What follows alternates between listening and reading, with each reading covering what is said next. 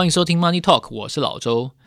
在这一集的节目呢，我们会分享商业知识、投资分析，我也会和访谈的来宾一起聊聊人生和财富观念。今天这一集的节目，我要跟大家分享的是 Tiffany 与 LVMH 的世纪天价并购。那我想要跟大家提问：你有没有 Tiffany？还是你可能有 LV 包，但是你有没有 Tiffany 的戒指呢？可能没有。当 Tiffany 跟 LV 并购，我们通常用并购用纵作堆来形容哦。他会婚内失恋吗？婚内失恋是邓惠文委员一本非常有名的书，所以。这个交易其实，在去年底就已经完成了。他旗下拥有的是 Dior 跟 Fendi 这些品牌的 LVMH 呢，在经过了漫长的谈判之后，终于让 Tiffany 以每股一百三十一点五美元答应完成这个并购的协议。那你会说这个事情好像已经谈很久了？没错，其实，在二零一九年的时候，他们经过了好几个月的谈判，当时。在疫情以前提出的收购条件是每股一百二十美元，然后他们谈了好几个礼拜，价钱拉到每股一百三十五美元。就在一百三十五元这个价钱喊出来之后，疫情就爆发了。然后你会说发生什么事？从中国，然后美国，然后欧洲陆续的实体经济开始停摆，精品业的店面在这一次受创是非常惨重的，因为封城，因为防疫。没有人愿意近距离的接触店员去把玩、去赏玩一个名牌包，所以所以全世界的精品业的销售都大幅度的下滑。其实 Tiffany 也是这样，尤其是很多观光客他没有办法来到美国，然后没有办法买一个伴手礼回去给他的另一半的时候，其实 Tiffany 的销售是很不利的。就在这个情况之下呢，LVMH 突然改口，他就说：“呃，这个好像大家。”财务调度哦，我想我们彼此都蛮紧的。那我们要审视一下这个财务调度的情况。他就突然说，因为并购的条款里面有一条跟现在财务的情况有所违背，因为疫情的关系，所以二零二零年的十月八号，LVMH 集团突然以美欧贸易战涉及关税条款为理由，正式告知 Tiffany 说，法国政府要求要延迟交易。结果隔一天。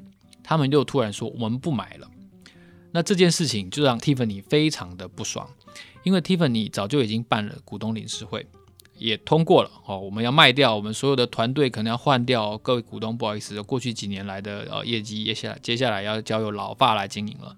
结果现在 LV 突然又说不买了，所以 Tiffany 非常的不爽，他们就控告这个 LVMH 集团的总裁啊阿诺特。他就说用肮脏的手段操纵老法的政府，希望能够反悔不交割。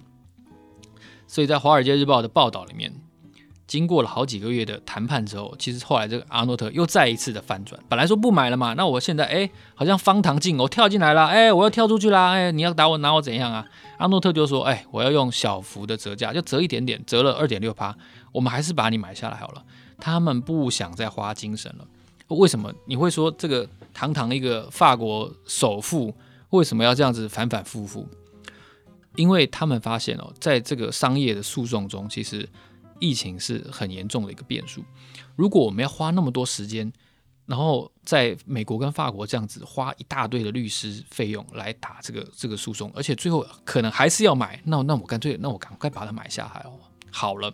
所以，LVMH 跟 Tiffany 这一次的这个交锋哦，其实是很罕见的，因为双方其实本来是合意并购，但是后来突然因为疫情的这个打乱了所有的布局，好像突然又说不买了，然后在在双方考量了不买了可能付出的代价之后，又说哎，那我们要买要买要买，所以像这样子的的合作，我觉得能不能够有当初预期的成效，我个人是蛮怀疑的。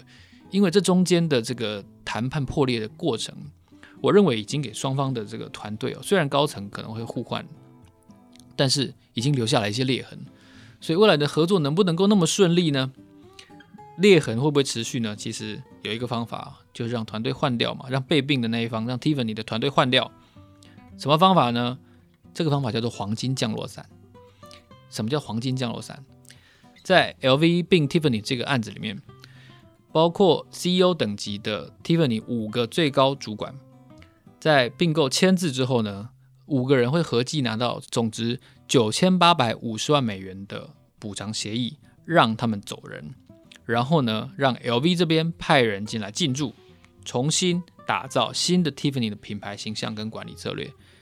让主管走人的这件事情，这个就叫做黄金降落伞。所以刚刚有讲到嘛，会不会有裂痕呢？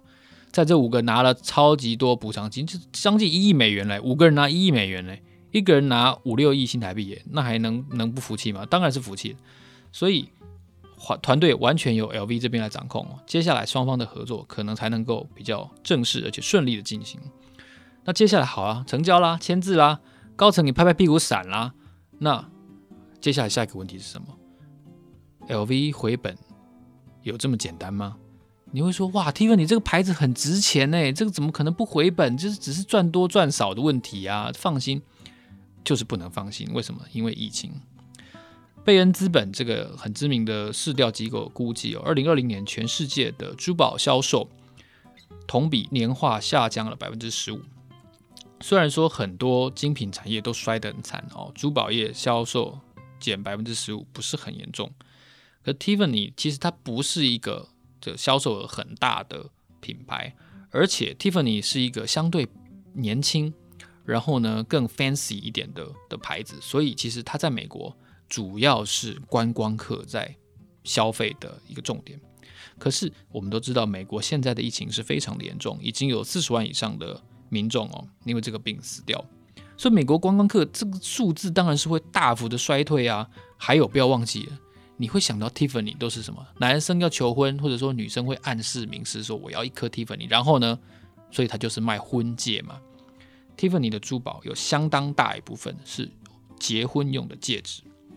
我刚提到了，这是它两个很不利的因素。第一个，它的市场聚焦在造访美国的观光客，这人已经变少了。第二个，它的珠宝的产品以婚戒为大宗，好，这两件事情都很不利，因为很多人都延后了结婚，延后了请客哦，所以订单衰退了很多。去年的二月到十月，Tiffany 的销售额下降了百分之二十五。不过好在好在，Tiffany 不是完全没有做电商的布局，尤其是亚洲市场，其实还是 Tiffany 成长相当快的一个通路。你会说好像怪怪的，用。用网络买 Tiffany，这这怎么感觉都都没有那个存在感，然后那个真实感，那个戒指握在手里那个 bling bling 的感觉。可是实际上，Tiffany 的电商业绩已经占它总销售已经百分之十二了。所以虽然有疫情的衰退的影响，但是它应该要冲刺的，看来很明显，就是它以前布局不够的亚洲。还有 LV，它本身是一个欧洲为主的，欧洲为主要市场的一个通路通路集团。而且他擅长经营的是金字塔顶端的品牌，这个品这个集团里面以前有宝格丽，哦，这个这个宝格丽听起来就是嗯中年富太太的那种那种手上的珠宝，那 Tiffany 相对是比较年轻的，然后而且品牌形象也更鲜明的，在宝格丽的另外一块，它如果接接上了 Tiffany 之后，其实未来亚洲、欧洲电商将会是 Tiffany 发展的一个相当重要的位置，因为毕竟。以实体店面来说的话，其实 Tiffany 在欧洲总店数只占它全世界大概百分之十、十五左右，也是六分之一。那如果说未来它能够持续的耕耘，在 LV 的集团的助力之下，能够多做欧洲的业务，加上它本来就在持续努力的亚洲跟电商的业务的话，其实 Tiffany 是有更上层楼的机会。那 Bloomberg 前阵子有讲，他说阿诺特呢，对 Tiffany 这个交易其实是寄予厚望的，因为他叫他小儿子就是亚历山大阿诺特，还有 LV 高层叫做 Anthony LaHou 一起来接管 Tiffany，那重新打造 Tiffany 的市场策略。他把他的太子哦，太子爷都叫来叫来经营 Tiffany 的，可是可见这个法国首富对 Tiffany 的期待是相当高的。那也有人讲说，这个亚历山大阿诺特好像只有二十八岁，而且这就是个超级高富帅。然后呢，又很会经营品牌，所以这个高富帅经营 Tiffany 品牌，接下来会发生什么事情呢？蛮好奇的，就让我们一起看下去吧。所以，好，LVMH 跟 Tiffany 的这个交易呢，看来以快乐开头，中间就像就像真的就像结婚一样，以快乐开头，中间经历了无数的争吵，然后唾骂，然后互相的憎恨等等，然后看来又有了一个 happy ending。但是不是真的 happy ending 呢？我们还要等待时间来证明。今天这集 Money Talk 呢，非常高兴，希望可以在过年的期间呢，让大家诶有一些喜气的感觉，也顺便谈一下。过年期间，这个我相信婆媳问题是非常严重的，所以你看，我们今天特别选一集 LVMH 跟这个 Tiffany，是不是很像过年的气氛呢？哎呀，不管你现在在婆家还是在娘家，这个忍一忍，这个过年很快就结束了哈。你就买一颗 Tiffany 给你另外一半，希望这个过年赶快结束。好，如果你喜欢这集 Money Talk 的话呢，欢迎你在 IG 上面追踪，ID 是 Our Money Talk。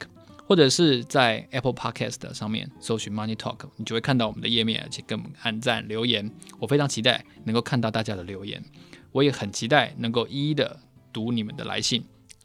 Money Talk，让我们下一集见，谢谢，拜拜。